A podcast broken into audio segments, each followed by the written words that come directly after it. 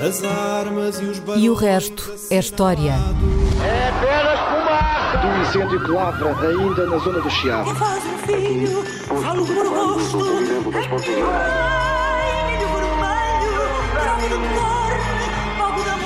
Quer transformar este país numa ditadura. Lamento, lamento. Com João Miguel Tavares e Rui Ramos. Olá, sejam bem-vindos ao episódio 205 de E o Resto é História, com Rui Ramos e João Miguel Tavares.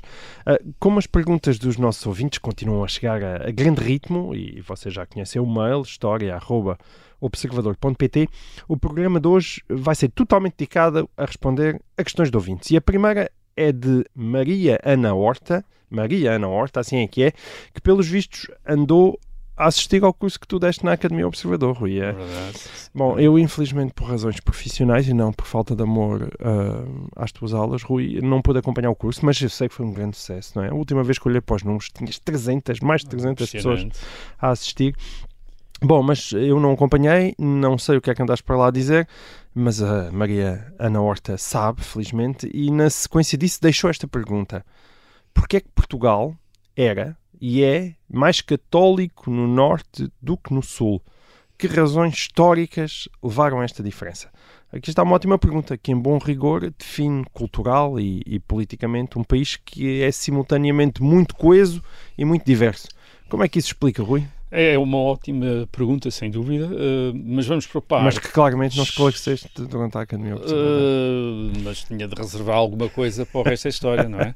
para eu aprender. Uh, bem, vamos para partes. Onde é, que, onde é que começa o norte e o sul no país? Só para, só para nos situarmos, a nossa base aqui é o Orlando Ribeiro, o livro Portugal, o Mediterrâneo e o Atlântico. Já cá já falamos dele, sim. Já falámos desse livro. Portanto, norte, um dos teus favoritos quando falamos de norte em relação a Portugal, referimos a, a, a, ao Portugal acima do Rio Tejo ou acima da Serra da Estrela, do sistema montanhoso central, e o, o sul é o Portugal que fica abaixo do Tejo ou abaixo da, do sistema montanhoso central da Serra da Estrela. Portanto, entre o norte e o sul há diferenças de clima, há diferenças de relevo, há também diferenças históricas, de economia rural, sistemas de propriedade de dialeto, maneiras de falar português uh, e até de estruturas de parentesco, tipos de família, enfim, há tudo isso. O José Matoso, no seu livro Identificação de um País, fez uma boa sistematização de todas essas diferenças. Uhum.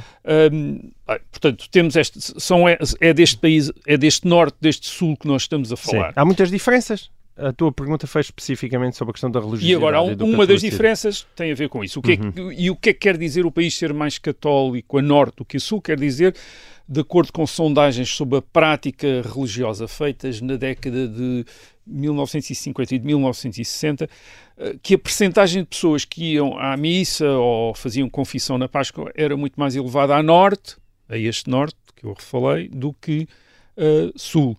Uh, há outros indicadores uh, históricos que nos dizem que essa diferença entre o norte e o sul não era recente, já vinha do passado. por exemplo, em meados do século XIX, o contributo para a chamada Bula da Cruzada, que era um, um contributo que os fiéis faziam à Igreja em troca de indulgências, isto é, de poderem, por exemplo, comer carne nos dias em que... Ainda no século XIX? Sim, no século XIX, dura até ao século XX. Hum. Uh, esse, esse contributo para a Bula da Cruzada era muito mais elevado per capita, isto é, por pessoa a norte do que a sul. E uhum. isso não tinha a ver com.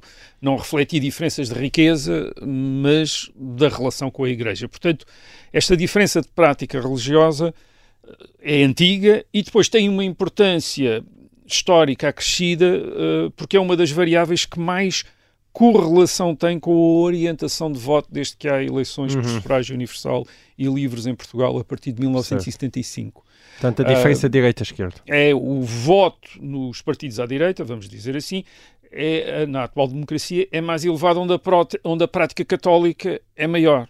Por exemplo, no Norte ou nas ilhas, nas ilhas adjacentes, que também acontece o, uhum. mesmo. Portanto, agora a pergunta da Mariana Horta era de onde, vem, de onde é que vem esta diferença, não é? Essa era a pergunta dela. O, o, o primeiro fator penso que é este, quer dizer, no, no, no século XIX e no século XX o número de sacerdotes é muito maior em relação à população eh, no norte do que no sul. Uhum. E por outro lado, a rede de paróquias, portanto, as igrejas, etc., é, também é muito mais densa no norte do que no sul. Portanto, poderíamos dizer que uma das causas desta diferença de prática religiosa é haver muito mais assistência religiosa Uhum. a norte do que a sul. Mas E, Esta- e só para esclarecer, eh, é evidente que a população a norte e sul também é diferente, mas isto já são números corrigidos não, pela isto é população. números em relação à população. população. Isto é, Ok. portanto, não É só para é em relação claro. à popula- é em relação à população. Certo, Portanto, o número de paróquias, o número de, isto é, o número de sacerdotes, etc., em relação à população. certo. Agora, essa, esta, esta resposta sugere outra, outra pergunta. Por- Isto é, porque é que as estruturas da Igreja são mais densas a norte do que a sul? Ahm, eu vou dar aqui duas respostas possíveis. Talvez haja mais, mas vou-me focar nestas duas. Ahm, a primeira explicação é um bocadinho, a primeira é um bocadinho óbvia. O sul de Portugal esteve sob a ocupação islâmica entre o século VIII e o século XIII, isto é, durante vários séculos. Uh, e, e, ne- durante esse tempo continuou a haver comunidades cristãs no Sul, mas houve uma grande pressão para a sua islamização, até por via fiscal, porque os cristãos pagavam impostos uh, especiais. E depois, e depois do século XIII, depois da reconquista cristã, uma parte da população continuou a ser muçulmana durante mais tempo, durante até o século XV, XVI, até às expulsões, conversões forçadas, etc. Portanto, isto poderia quer- querer dizer que a, a cristianização do Sul foi mais recente e menos profunda do que a do Norte. Portanto, esta é uma das... Mas é, foi É assim uma tão explicação. significativo? Ou seja, eh, porque nós sabemos que o norte de Portugal em tempos também esteve eh, conquistado, Uh, não é? Sim, mas nunca Mas esteve, nunca esteve a ocupado diferença da é significativa. É, nunca esteve ocupado da mesma maneira. Isto é, não há uma presença islâmica tão forte a norte do que a sul. Isso vê-se até no vocabulário uh, de origem árabe, que é usado a sul e não é Certo. usado a norte. Portanto, a presença é muito menor a norte do que uh, a sul. Portanto, essa é uma explicação possível. A outra explicação que pode não ser uma alternativa a esta, mas complementar é a seguinte: o sul, o sul do, do país, depois de reconquistado, a seguir ao século XIII, eh, ficou entregue a ordens religiosas, especialmente às ordens religiosas militares, a Ordem de Santiago e outras. Eh, E, portanto, a assistência religiosa aí também ficou confiada, ou ficou muito dependente destas ordens religiosas. Uhum. Ora, em 1834, nós sabemos, o governo liberal extinguiu as ordens religiosas. Ah, portanto, fech- fechou os conventos, eh, expropriou os bens do dos conventos. O que é que isso pode ter? Qual é um, um dos resultados de- desse acontecimento? Pode ter limitado ainda mais o enquadramento religioso da população no sul do país. Isto é, de repente, há de facto ali uma, uma população que, eh, pela falta deste enquadramento religioso que anteriormente lhe vinha de ordens dos conventos, etc., pode ter ficado um, desligada das práticas religiosas ou ter caído em desleixo, isto é, mais desleixada, com menos. eh, com menos pressão para, Hum. da presença de, de- de- de- de uma malha eclesiástica forte para a levar a comportar-se desta maneira. Agora, menos prática religiosa não quer dizer que a população não estivesse integrada na igreja, por exemplo, por exemplo a efeitos de nascimentos, casamentos, mortes, isto é, portanto, em termos dos, Sim. ah, desses... Isso estava, não é? Porque isso era, o, enfim, até ao século XIX era o- a forma de registro, eh, não havia registro civil, era a, era a igreja que fazia essas... eh, tomava nota dessas ocorrências na vida eh, de cada um, e também não quer dizer que a população fosse menos religiosa no sentido eh, de que, daquilo que os, os especialistas do folclore chamam hoje em dia a religiosidade popular, isto é, superstições, culto de santos também, isto é, portanto, as pessoas podiam não estar, as pessoas podiam não estar integradas nas- nestas práticas eh, religiosas en- enquadradas pela Igreja, mas podiam ter devoção a determinados santos eh, e, e- e, claro, superstições, Certo. Eh, etc. Ou, ou seja, estamos a apenas a falar da integração da população em estruturas da Igreja e na sua relação com o clero. E, e, de facto, essa integração parece ter sido menor ou, ou mais frouxa ou mais tenue, em geral, a sul do que a norte do país. Agora, posto isto, temos de voltar ao princípio e acrescentar duas coisas.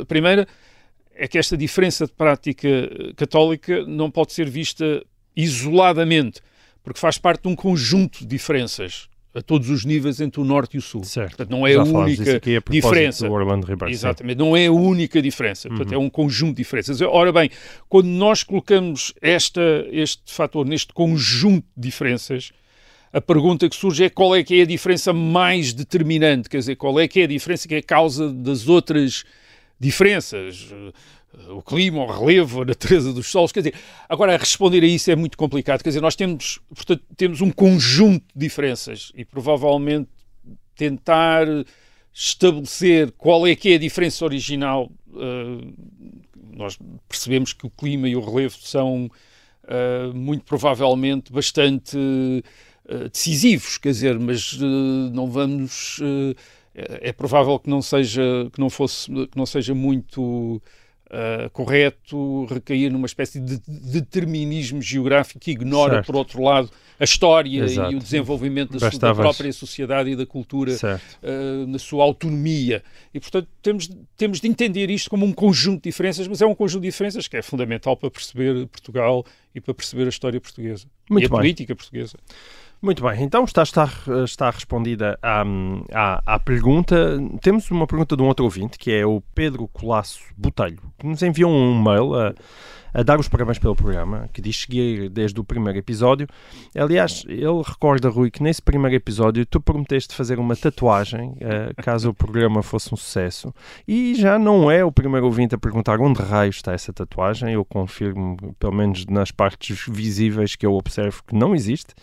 Uh, e, e, portanto, eu não sei se já marcaste o dia no salão, mas, uh, mas enfim, enquanto não marcas, uh, infelizmente, uh, e essa tatuagem não aparece, vamos pelo menos tentar responder ao, ao Pedro Colasso Botelho. Escreveu ele.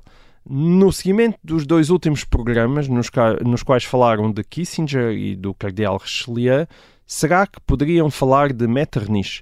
Uh, eu penso que ele teve grande importância na diplomacia do século XIX, tão do agrado do Rui Ramos, estás a ver? É realmente um, um ouvinte fiel. E de facto é bem verdade, nós já falámos algumas vezes de passagem do Sr. Clemens Wenzel von Metternich, um, grande estadista do Império Austríaco e uma figura de primeiro plano da história diplomática de toda a primeira metade do século XIX, mas de facto nunca lhe dedicámos um, um programa. Não é tarde, nem é cedo, é mesmo hoje e agora. Metternich está no mesmo campeonato de Richelieu e de Kissinger, Rui?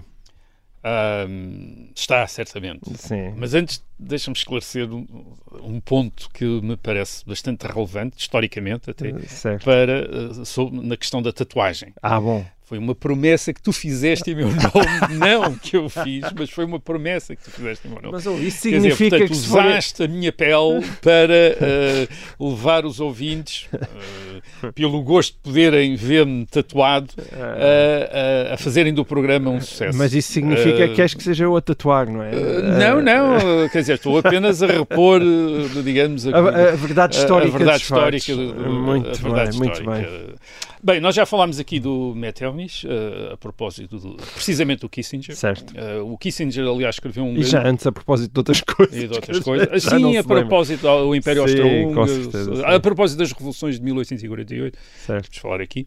O, o Kissinger, aliás, escreveu um grande livro sobre Metternich, também falámos aqui desse livro, Uh, e, e, de alguma maneira o Kissinger nos anos 50 uh, ajudou Metternich a tornar-se outra vez uh, popular durante a Guerra Fria. Isto é, como o exemplo do diplomata uh, com uma grande visão de uma visão sistemática das relações diplomáticas. Isto é, não apenas alguém que trata de relações bilaterais, mas que imagina a diplomacia como uma quase como uma forma de ordenar e de gerir o mundo. Uhum. E, portanto, o, o Metternich, hum, ele foi o chefe eh, do governo de um Estado que hoje eh, já não existe, e talvez valha a pena falar um bocadinho desse Estado antes de falar do próprio Metternich, só para, para se perceber melhor Uhum. quem foi Metternich. Eh, Este Estás Estado, do Império Austríaco. é, este Estado era o Estado que reunia os territórios que tinham como monarcas os Habsburgos. Portanto, os Habsburgos eram uma família aristocrática alemã de onde saíram os imperadores do Sacro Império Romano Germânico desde o século XV. portanto, o Sacro Império, de que já falámos aqui, era uma espécie de.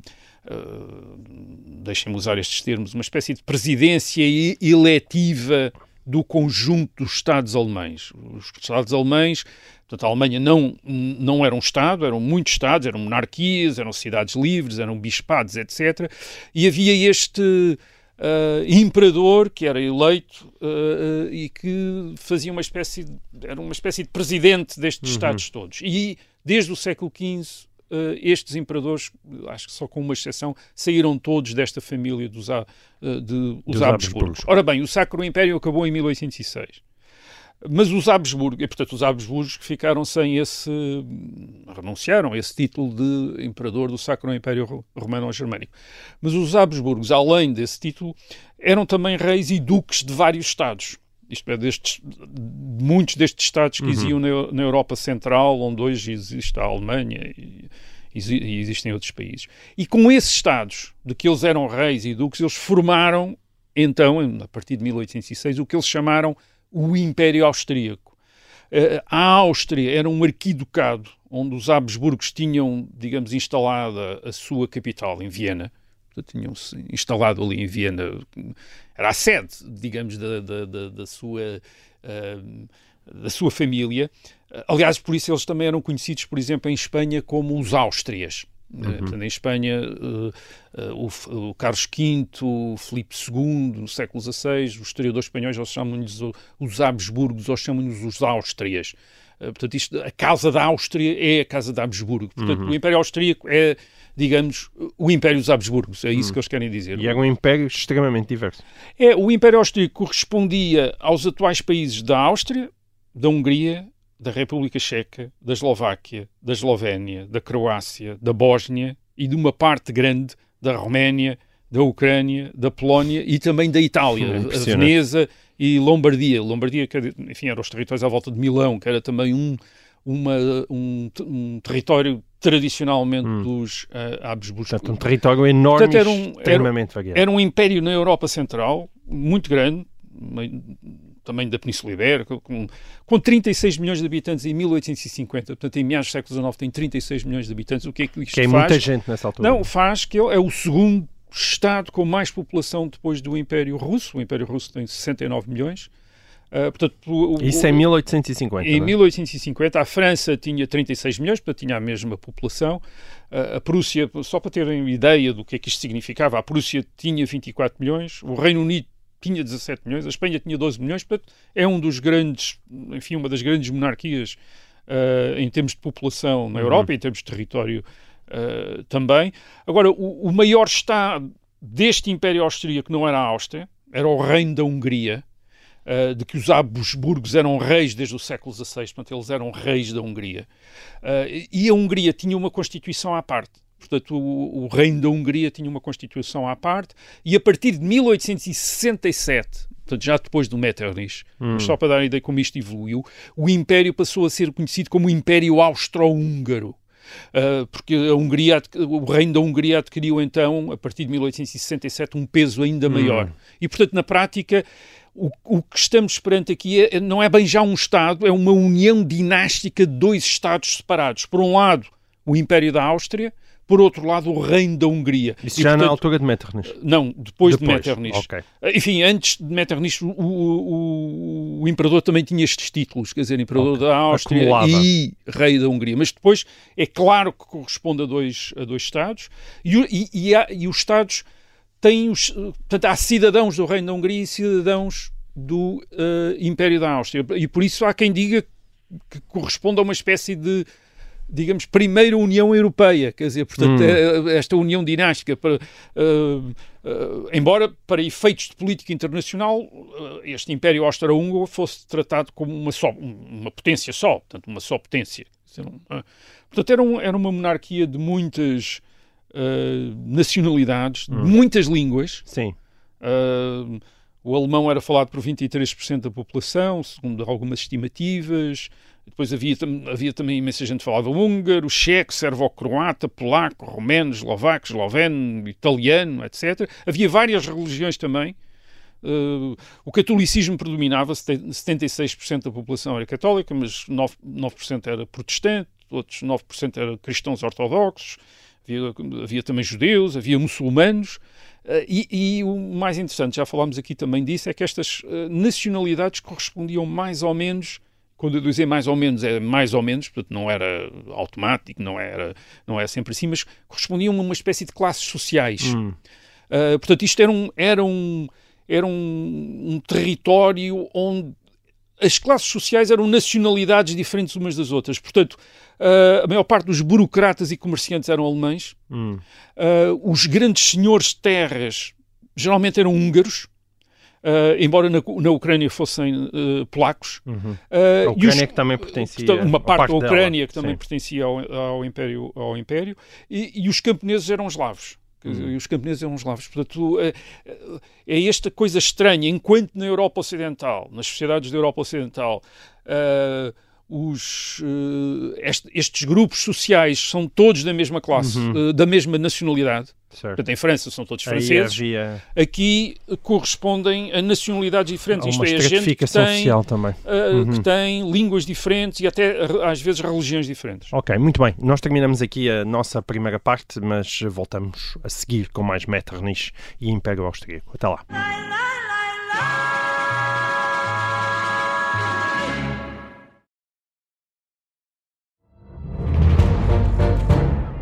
Saguei. Tirei, tirei a faca. Fui, empunhei e mesmo no momento em que. Esta é a história do homem obcecado com a infiltração do comunismo na igreja que quis matar João Paulo II em Fátima. Matar o Papa é uma série para ouvir em seis episódios e faz parte dos Podcast Plus do Observador. Estreia a 13 de maio. Os Podcast Plus do Observador têm o apoio da Kia.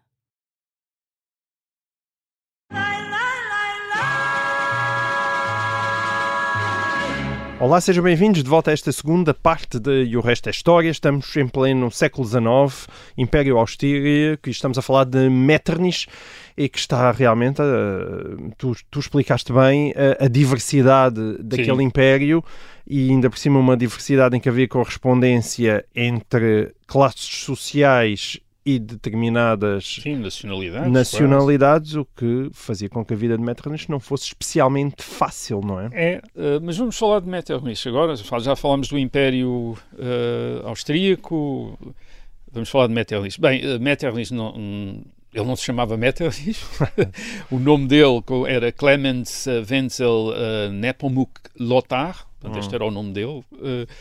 Agora, como aristocrata, aristocrata, ele tinha um título, e o título era Príncipe de Metternich. Hum. Uh, aliás, era Príncipe de Metternich, Winburg, zu Beilstein. Hum. Este era o nome, de facto o, o nome dele. Portanto, chamavam-lhe Metternich, para abreviar, quer dizer.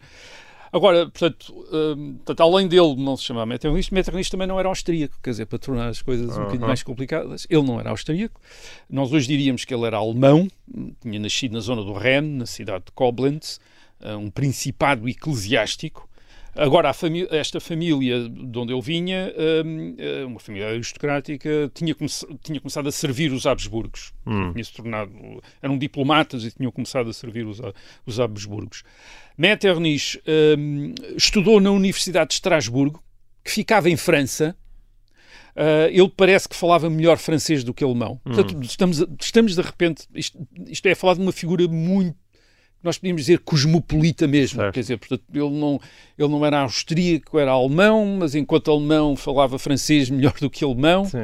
Um, nós temos ideia que o cosmopolitismo é uma invenção recente, mas na verdade o não... centro da Europa Uh, então no século XIX. Era... Não, é, é, aliás, esta elite, a elite dominante, a elite aristocrática, a elite ao serviço dos príncipes.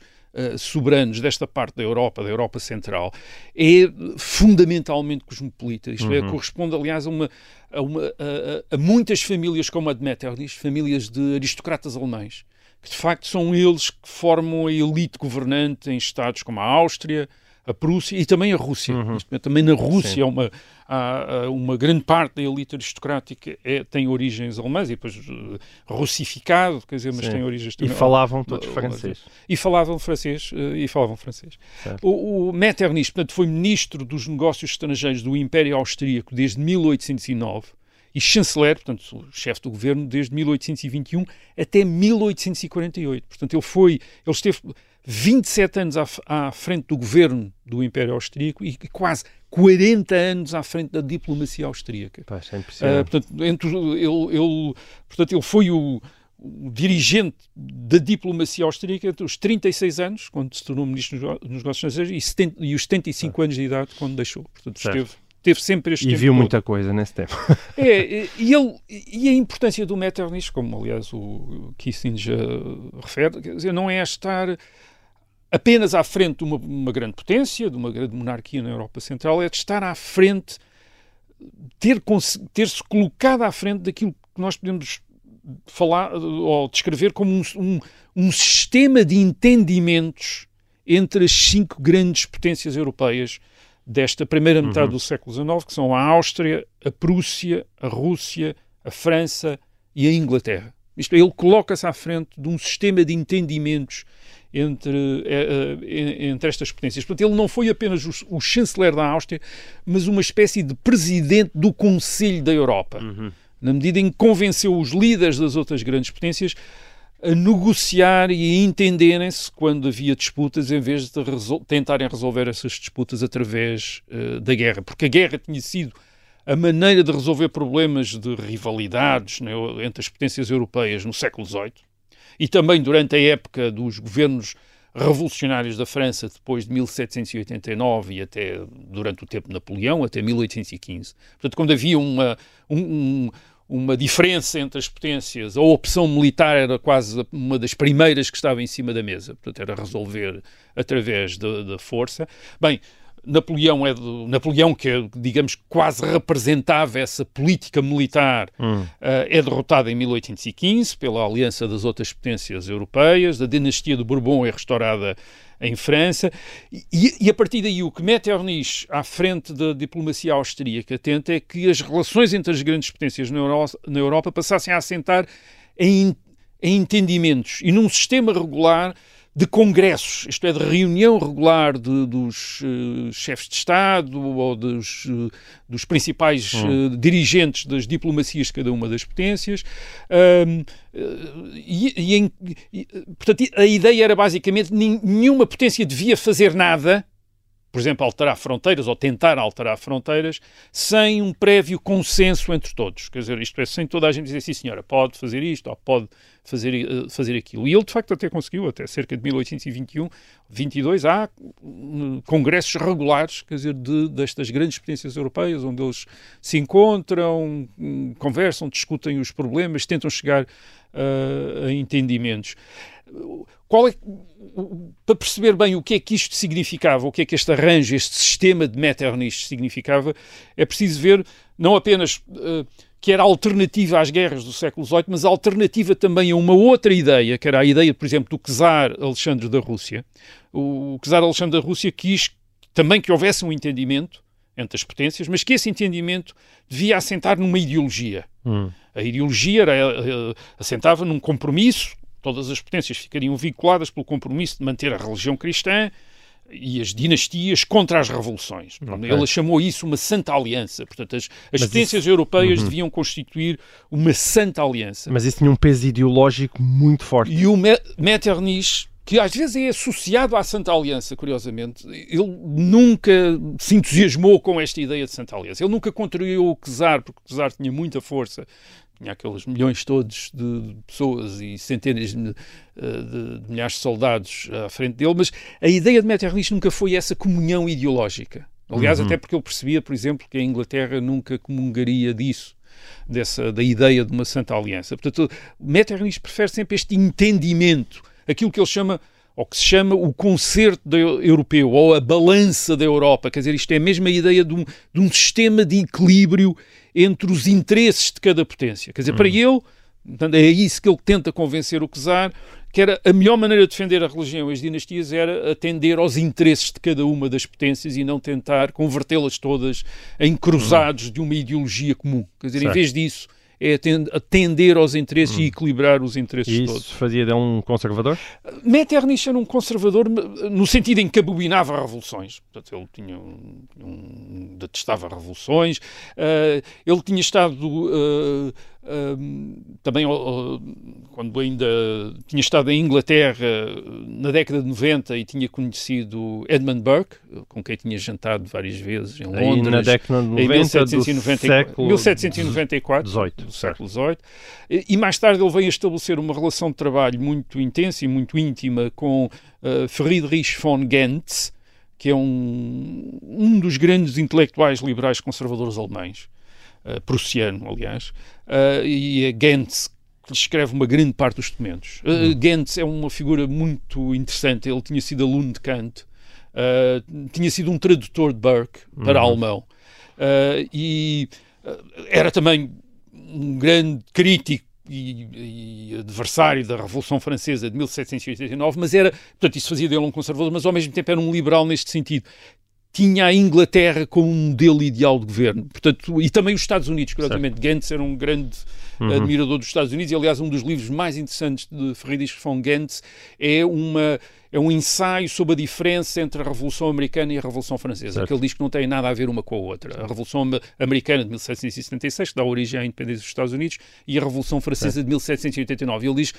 são duas coisas completamente diferentes. Tal a Revolução Burke, Americana, não. exato, a Revolução Americana é uma revolução conservadora, quer dizer, é uhum. para manter aquilo que está. A Revolução Francesa é uma revolução baseada em princípios abstratos, criar um mundo ideal, que para Friedrich von Gentz, tal como para Edmund Burke, Sim, é não, fazia, não fazia uhum. sentido. Portanto, Metternich, é este o ambiente Metternich, portanto, é o, o ambiente intelectual em que Metternich uh, vive, portanto, ele abomina as revoluções, abomina aquilo que as revoluções trazem, que é a democracia, que para ele achava que era um, um, um uma, um horizonte político destinado a produzir o caos, uh, uh, mas tudo isto à maneira um bocadinho, isto, um bocado à maneira cética do século XVIII, isto é, sem entusiasmo, sem uh, grande fé nas ideias e nas religiões, isto é, Metternich basicamente eu acho que eh, ele parece estar convencido que está a viver numa idade de decadência. Isto é, hum. onde as instituições, aquelas instituições que ele está a defender, estão destinadas a, a perecer, quer dizer, a, a decair, estão mais ou menos a,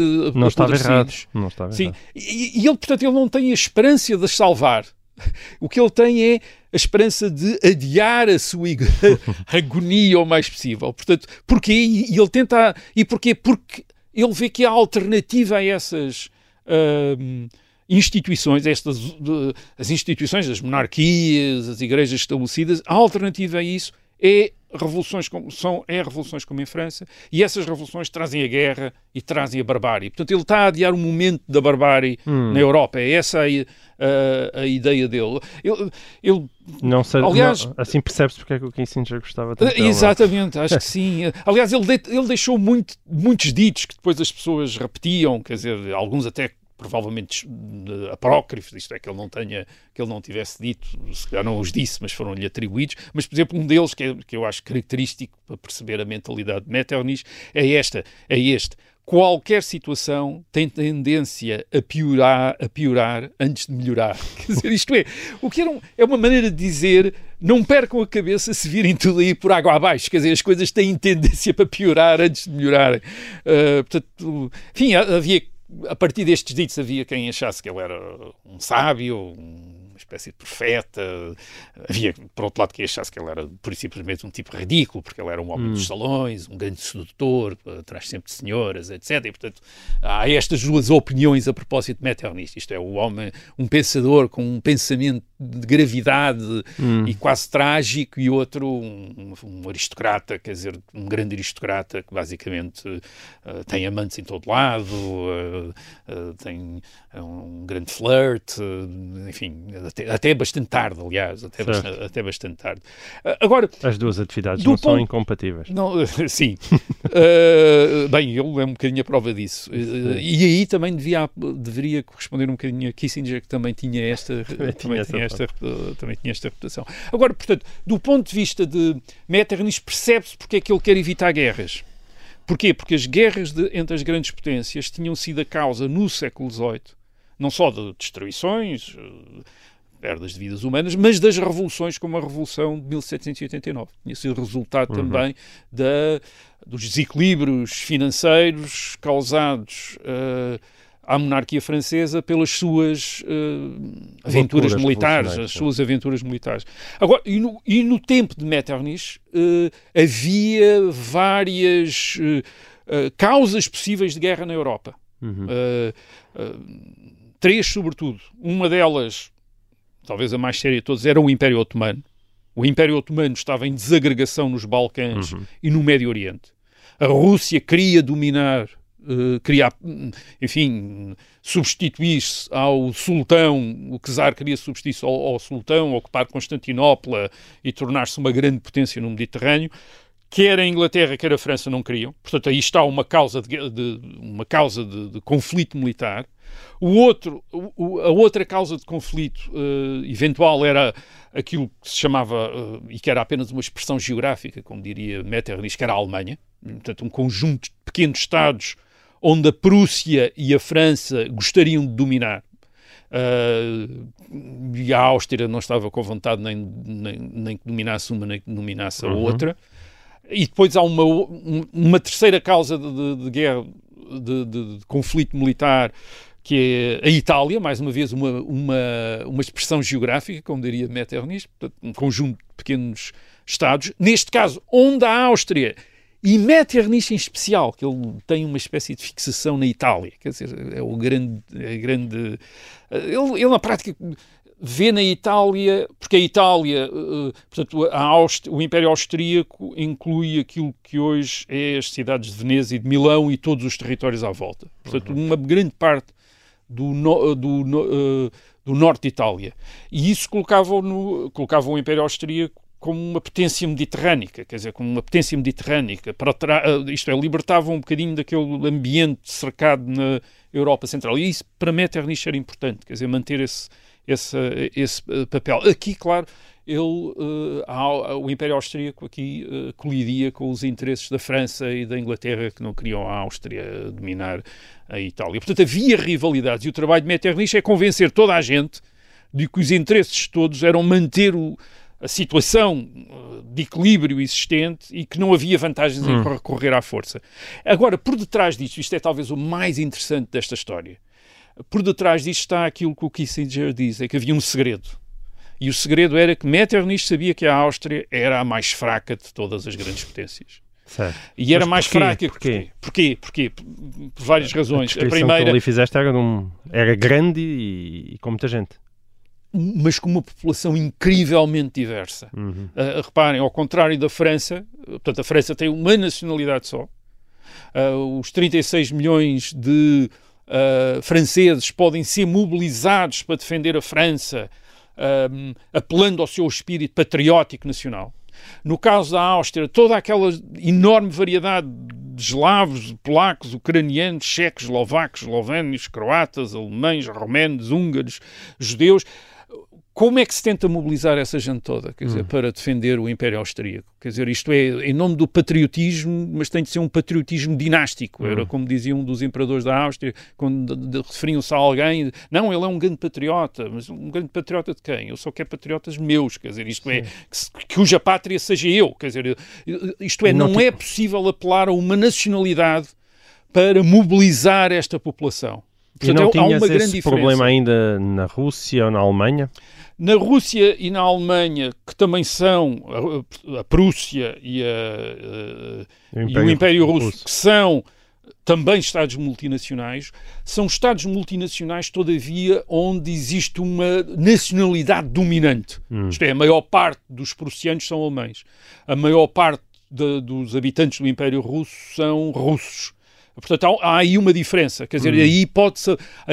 Agora, não, isto é no, no Império Austríaco, quer dizer, nós temos 22% de alemães, 20% de romanos, 13% de húngaros. 2%, quer dizer, Sim, não havia estes, estes, números, obviamente, até são. E, e mais, isto, para tornar a coisa ainda mais complicada, estes números são discutíveis. Porque há vários grupos da população que os acham que são germânicos, outros acham que são eslavos, outros acham, uhum. uns acham que são polacos, outros acham que são ucranianos, e há grande, havia grandes discussões no século XIX sobre as línguas que eles falavam, que língua é que verdadeiramente, qual era a origem desta língua, uhum. os romanos eram o quê, quer dizer, portanto há, há toda uma série de questões, isto é, não era nada fácil sequer perceber onde é que estes grupos acabavam e começavam e depois Uh, portanto, não, não temos, aliás, isso vai-se ver na Primeira Guerra Mundial, quer dizer, a grande dificuldade de mobilizar estes, estas populações para causas que para uma causa de defesa nacional que é muito uh, apelativa na Alemanha, na França, em Inglaterra, uh, na Rússia, quer dizer, mas, mas não, há grandes dificuldades na, uh, na Áustria. E depois há esta dificuldade do, do próprio Império Austríaco, mesmo antes ainda ser Império Austro-Húngaro, estar dividido entre as terras da Áustria e o Reino da Hungria. Quer dizer, e que são coisas diferentes. Quer dizer, o, Reino da Hungria mais ou menos governado pela dieta húngara, um parlamento aristocrático. Portanto, isto, tudo isto limita uh, aquilo que uh, Metternich pode fazer. Numa época em que se está a tornar notório que os grandes apelos, a, a base da mobilização política são as nacionalidades. Uh, portanto, a Áustria tem esta grande uh, fragilidade. Metternich tenta até evitar o, digamos que as, que as questões políticas, os debates políticos cheguem ao nível, a determinados níveis que envolvam estas, estas nacionalidades. Por exemplo, ele mantém um sistema de censura prévia da imprensa no Império, precisamente para evitar discussões a esse nível. Mas, por outro lado, também é verdade que ele favorece, por exemplo, as chamadas dietas, os parlamentos das várias províncias, porque ele também, dentro da Áustria, está interessado em dominar através do equilíbrio dos vários grupos, hum. quer dizer, equilibrando os vários grupos uns com os outros. Portanto, isto torna-se uma ginástica ainda mais complicada do que. Portanto, há, há, uma, há, um há uma balança da Europa eh, para fora e depois há uma balança da Áustria para dentro então, também. Portanto, isto, isto é isto é muito... é um equilibrista é, é um... dentro e fora de portas. É. Olha, Rui, nós terminamos agora o nosso tempo, para quem nos está a ouvir em FM, uh, um, e, e, dessas pessoas despeço-me até para a semana. De resto, temos só aqui mais dois ou três apontamentos sobre Metternich, mas terá que ficar para o podcast. Para quem me está a ouvir em direto, até para a semana. Os outros podem continuar connosco. E então, conta-me lá. Bem, o, a, grande, a grande habilidade de Metternich é, de facto, defender os interesses da Áustria. Uh, uh, desta maneira, isto é, pôr as outras potências a defender os interesses da Áustria. Uhum. Basicamente é isso. Isto é convencer os seus interlocutores, diplomatas dos outros países, que está a defender os interesses todos, isto é da uhum. Europa, ele fala muito da Europa, uh, mas na prática está de facto a defender os interesses daquele uh, organização política sui generis que é o Império Austríaco e Sim. mais tarde, já depois do, da, da morte dele, vai ser o Império austro-húngara, portanto, jogando as potências umas contra as outras, fazendo alianças, tentando chegar a entender. E que nenhuma prevalecesse verdadeiramente. Agora, o, o, grande ponto, o grande ponto é que ele teve sucesso. Ele conseguiu de facto fazer isto. Uh, não houve nenhuma guerra entre as grandes potências. Bom, no início 18... ainda teve que. Sim, ainda apanhou. Ainda apanhou com Napoleão. Ainda é? apanhou com Napoleão. Ele também. Aliás, ele está, ele está disposto a, a incluir. Em 1809 ainda tem uma ideia de incluir Napoleão neste sistema de uh, balança da Europa. Aliás, até lhe interessava que a França equilibrasse um bocado a Prússia, uh, servisse para equilibrar a Prússia, mas Napoleão era de facto. não queria dominar, quer dizer, era um, hum. ele tinha um, um, um, outro sistema para a Europa, em que basicamente era o sistema napoleónico, em que Napoleão é que mandava, mandava quer dizer, era ele que mandava. E isso não era aceito, não foi aceito pelas outras potências. Em 1815 conseguiram todas coordenar-se para, o, para derrotar Napoleão. Agora, Metternich tem depois um grande sucesso entre 1815 e 1848, durante 33 anos. Não há nenhuma guerra entre as grandes potências, hum. apesar de, como disse, os problemas não faltarem uh, incluindo até em 1830 uma nova revolução em França e nos Países Baixos, mas que pôde ser uh, contida. Uhum. Portanto, não foi as guerras que acabaram por comprometer Metternich, foi as foram as revoluções. em 1848, falámos aqui delas há, um, há, uns meses atrás. A Primavera dos Povos. foi uma revolução das cidades isto é, no caso do Império Austríaco, é uma revolução de Viena, de Braga, de Budapeste, de Milão, de Veneza, e quando estamos a falar das cidades, estamos a falar de uma revolução, no caso do Império Austríaco, das nacionalidades dominantes. Os eslavos estão. Portanto, é uma revolução de alemães, eh, de húngaros, de italianos, de checos também, no caso de Praga, mas a maior parte dos eslavos estão ausentes, isto é a população dos campos, basicamente, Uhum. está uh, ausente.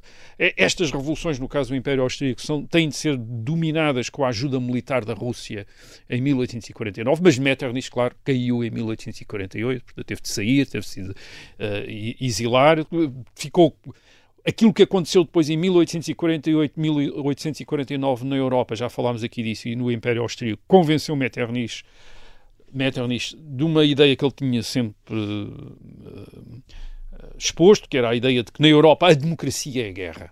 Isto é, a democracia leva à guerra na Europa. Porquê? Por causa da mistura dos povos dentro destas grandes, já falámos aqui Sim. disso, aliás, da mistura dos povos dentro destas grandes dinastias, e quando se tenta substituir uh, a ideia de uma dinastia soberana, de um rei soberano, pela, pela ideia de um povo soberano, Uhum. nestes, ao contrário, por exemplo, do que acontece em França, o povo soberano, que é o povo francês, mas, por exemplo, no Império Austríaco, qual é que é o povo soberano? Que nacionalidade é que de- é a do povo soberano? É o dos alemães? É a dos húngaros? É a dos checos? É a dos italianos? Quer dizer, Certo. não há povo soberano e, portanto, há uma tendência para conflito, porque ainda por cima estas populações, em muitas zonas, estão a- absolutamente misturadas umas com as outras. Isto é, não há um território que seja só de alemães, ou que seja só de checos, ou que seja Certo. só de húngaros. Eles estão misturados uns com os outros e, portanto, fazer, de- tentar eh, recortar aqui Estados nacionais é a base de uma série de guerras, aliás, como se viria no século XX Exato. na, na, Sim, na é para quem estiver a ouvir ou no carro ou lá em casa e achar que a história provou que a democracia não é necessariamente guerra, não é verdade. Ou seja, Não, a a história democracia provou que a guerra que trouxe a guerra e só com muita sofrimento e muita limpeza A étnica. limpeza étnica que as democracias É que se as tornaram democracias- pacíficas. Exatamente. Portanto, aliás, aliás ah, o fim deste sistema de Metternich, portanto, Metternich ah, cai do poder em 1848, vai para o exílio em Inglaterra, aliás. Ah, ele ainda vive até 1859, depois em 1851 já rega- 1850-51 regressa à, à Áustria, portanto ele vive até 1859, que morreu aos 86 anos e portanto conheceu ainda e O exílio dele foi em Inglaterra? eh, em Inglaterra e depois em França e depois Uhum. veio, mas foi, não demorou muito tempo. Mas Certo. foi sobretudo em Inglaterra onde ele era apreciadíssimo eh, e, e onde conheceu imensa gente. Quer dizer, as, ou antes, as pessoas queriam conhecê-lo, quer dizer, toda a gente o queria conhecer. O Benjamin Disraeli, o Bismarck, quer dizer, todos aqueles que vão ser os grandes líderes políticos europeus da segunda metade do século XIX ainda conheceram, ainda falaram com Metternich, ainda fizeram questão de falar com uh, Metternich. Há há histórias que se contam, por exemplo, em relação a Bismarck. Bismarck tinha uma tendência para, uh, naquelas uh, grandes conferências, quando os, os conferencistas estavam a falar, adormecer. E Metternich achou isso fantástico, quer dizer, achou que isso era uma coisa que recomendava, já não levar a sério aquelas ideias e, e teses e coisas assim, quer dizer, achou esse um aspecto muito saudável de Bismarck, dorm- adormecer quando as pessoas começavam a fazer ah, ideologia. Mas a partir do momento em que Metternich desaparece, o que temos é guerras na Europa, Portanto, em 1853, a Guerra da Crimeia, uh, uh, opondo a Rússia, uh, a Inglaterra e a, e a França. Em 1859, 1860, a Guerra da Unificação Italiana, opondo a França e a, e a Áustria. Em 1866, entre 1866 e 1871, as guerras da unificação alemã, opondo também a Áustria e a Prússia, e depois a Prússia e, a França, e depois em 1912, 1913, as guerras nos Balcãs. Estas ainda foram guerras, digamos, parciais, porque não envolviam todas as potências europeias ao mesmo tempo e curtas, e relativamente curtas, mas em 1914 veio a Primeira Guerra Mundial, isto é o primeiro confronto geral de todas as grandes potências europeias desde 1815. Portanto, durante um século não tinha havido, e, e é, essa, é essa guerra, a guerra de essa Primeira Guerra Mundial que pôs termo à Europa do século XIX e à Europa, do, à Europa de Metternich. Certo. Portanto, é o fim de... Quando é Sim. que Metternich morreu? Morreu em 1914, com Sim. a Primeira Guerra Mundial. É esse o fim do, daquele mundo que ele tinha tentado defender, de Sim. equilíbrios, de, de entendimentos, e, e um dos resultados da Primeira Guerra Mundial é o quê? É o fim do Império Austríaco. Aliás, dos outros impérios Mas, também. mas as suas ideias muito pragmáticas haveriam de ressuscitar e, de certa forma, É, uh, o tarde. espírito Metternich pragmático vive hoje até, em parte, na União E Europeia. Uma, e- uma certa ideia certo. da União Europeia. Sim, muito bem. Bom, termina assim esta edição de E o Resto é História. Nós voltamos para a semana. Até lá. E, e o resto é história. É apenas fumaça! Do incêndio que lavra ainda na zona do Chiado. filho, falo do meu rosto.